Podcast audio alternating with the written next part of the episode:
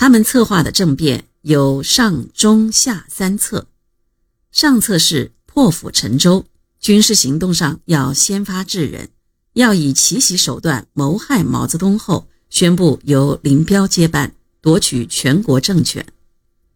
中策是在上海或广州搞封建割据，逼中央表态支持，形成对峙局面，再和平谈判。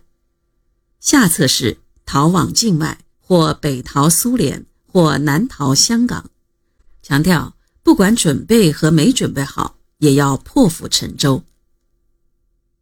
纪要中确定谋杀毛泽东的手段是属于自投罗网式，利用上层集会一网打尽，先斩爪牙，继承事实，破 B 五十二就范。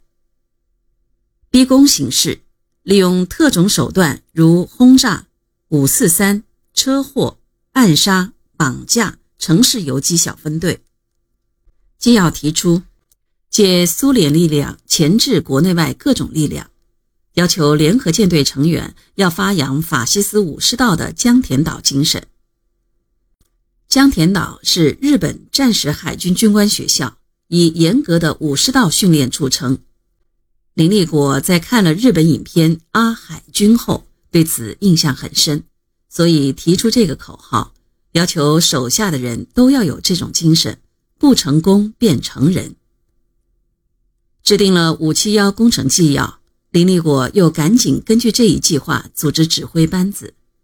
三十一日，他在上海召集原南京部队空军政委江腾蛟、七三四幺部队政委王维国、七三五零部队政委陈立云和南京部队空军副司令周建平秘密开会。会议开了整整一夜，林立果公开在会上说。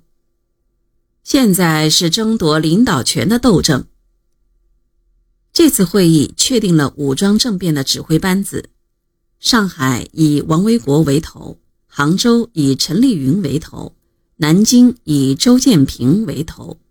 江腾蛟被封为第一线指挥，进行三点联系，配合协同作战。